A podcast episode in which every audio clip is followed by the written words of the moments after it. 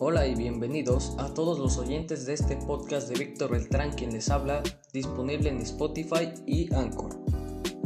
En esta ocasión tenemos el tema de el papel de la técnica en la conservación y el cuidado de la naturaleza.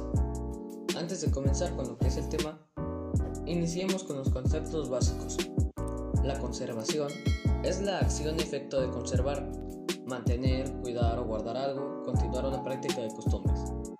El término tiene aplicaciones en el ámbito de la naturaleza, la alimentación, la biología, entre otros. El estado de conservación es el indicador que refleja la probabilidad que tiene una especie de seguir existiendo en el corto o largo plazo. Se basa en las características de la población actual y en la tendencia exhibida a lo largo del tiempo. La creación de áreas protegidas, como reservas naturales o parques nacionales, es una de las políticas más frecuentes para la conservación ambiental. En dichos espacios, la actividad humana está restringida. Además de los gobiernos, existen numerosas organizaciones que trabajan por la conservación natural, como Greenpeace o WWF. Como naturaleza, denominamos todo aquello que se ha formado de manera espontánea en el planeta Tierra. En este sentido, forman parte de la naturaleza todos los organismos vivos que habitan el planeta, animales y plantas, todas las sustancias materiales y minerales, agua, tierra, hierro, etc. Y todos los procesos propios del planeta, fenómenos meteorológicos, movimiento de placas tectónicas, etc. Como naturaleza, además, se puede designar el conjunto de todo lo existente, es decir, el universo donde existimos, el cosmos, las galaxias y todo lo que hay en ellas. En este sentido, la naturaleza es también el conjunto de leyes físicas bajo las cuales entendemos el universo. Por otro lado, también se puede concebir el concepto de naturaleza en rigor de sus oposiciones. De ahí que como naturaleza se denomine todo aquello que no es artificial, es decir, que no es obra o creación del hombre. Asimismo, la naturaleza es la fuerza o actividad que rige naturalmente las cosas, en oposición con aquello que es sobrenatural o milagroso. También puede definirse como naturaleza la virtud, calidad o propiedad que caracterizan ciertas cosas. La naturaleza de este tipo de madera es rústica. Del mismo modo, como naturaleza también se puede aludir al temperamento de una persona.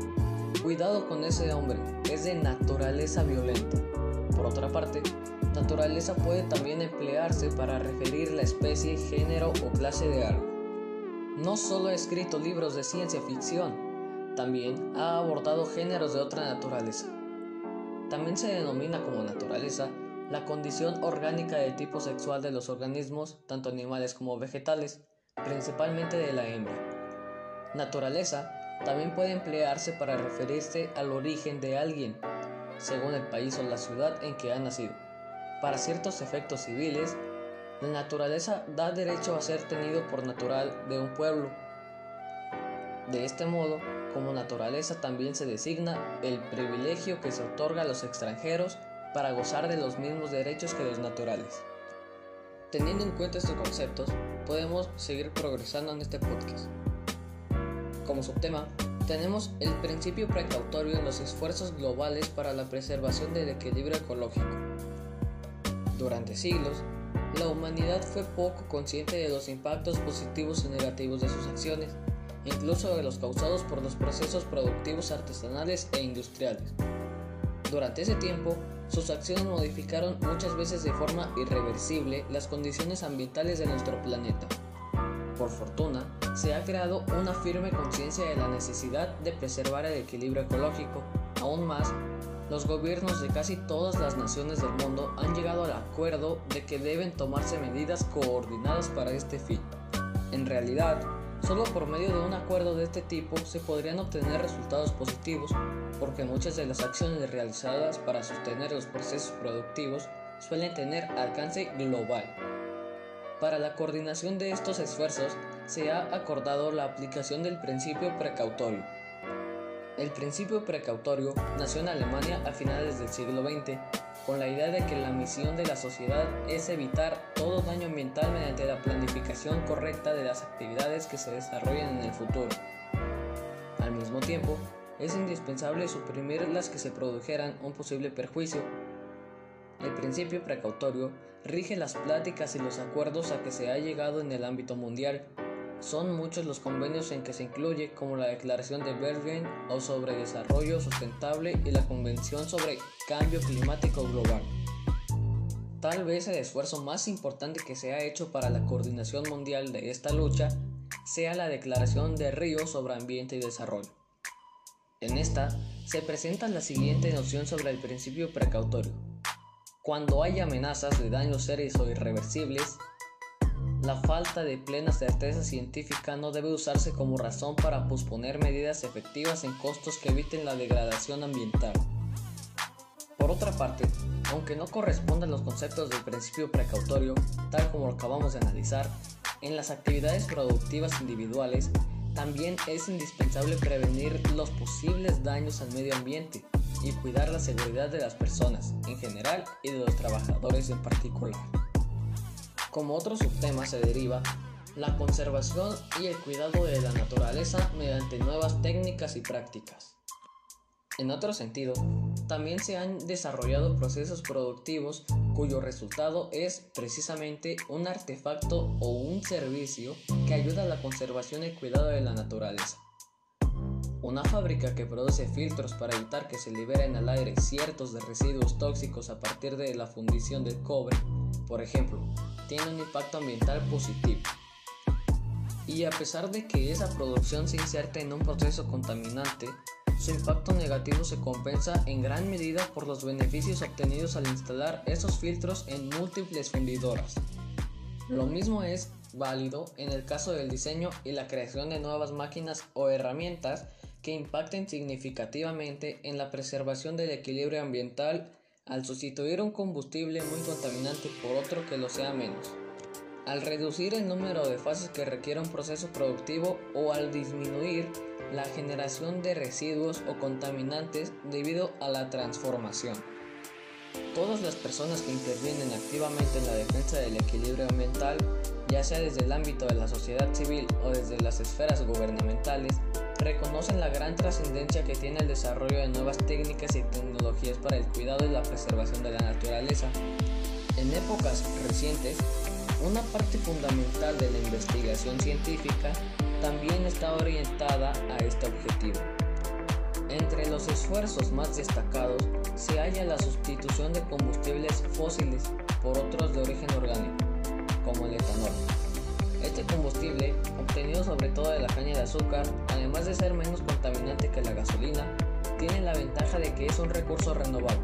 Sin embargo, para que todos estos esfuerzos resulten fructíferos, la sociedad debe colaborar.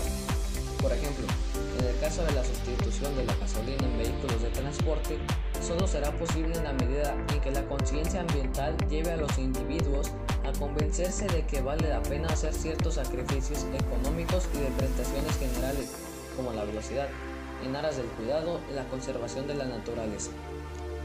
Como mencionábamos en conceptos iniciales, además de los gobiernos, existen numerosas organizaciones que trabajan por la conservación natural, como Greenpeace o WWF.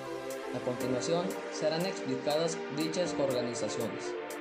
Greenpeace es una organización ecologista mundial cuya estrategia es la resistencia pacífica contra las acciones que deterioran el ambiente y los recursos naturales.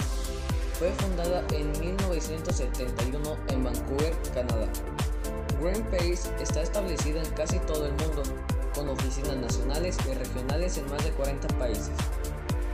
La organización mundial es independiente y no acepta dinero de gobiernos, partidos políticos, iglesias o empresas. Obtiene sus ingresos por medio de las contribuciones individuales de seguidores. El objetivo de la ONG ecologista es proteger y defender el medio ambiente interviniendo en diferentes puntos del planeta en los que se cometen atentados contra la naturaleza.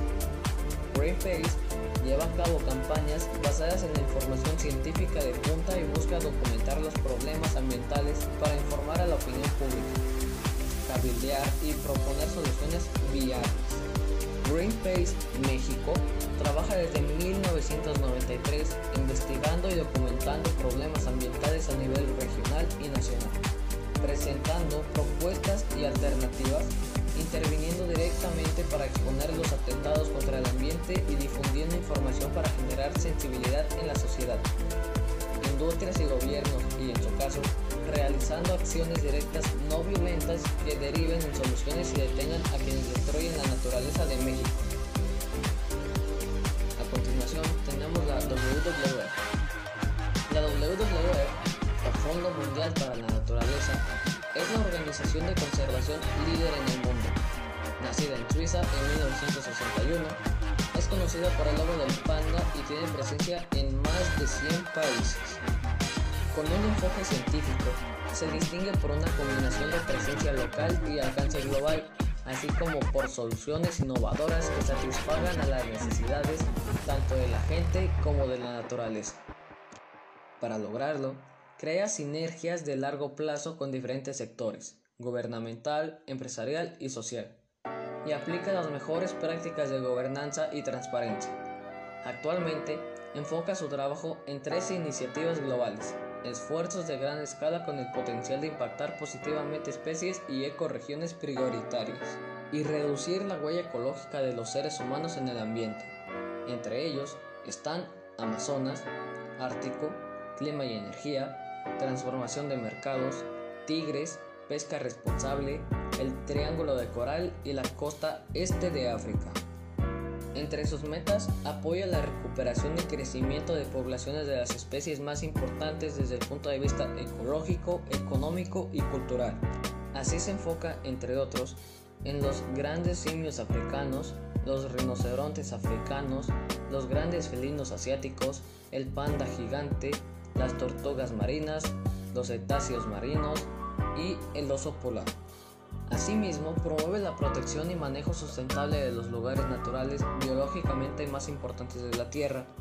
Los principios de esta organización son ser una organización global independiente, multicultural y apolítica, utilizar la mejor información y recursos científicos disponibles para abordar los temas ambientales y evaluar con actitud crítica todas las iniciativas, buscar el diálogo con todos los sectores sociales y evitar conflictos innecesarios ofrecer soluciones concretas de conservación a través de la combinación de proyectos de campo, iniciativas políticas y económicas, capacitación y educación.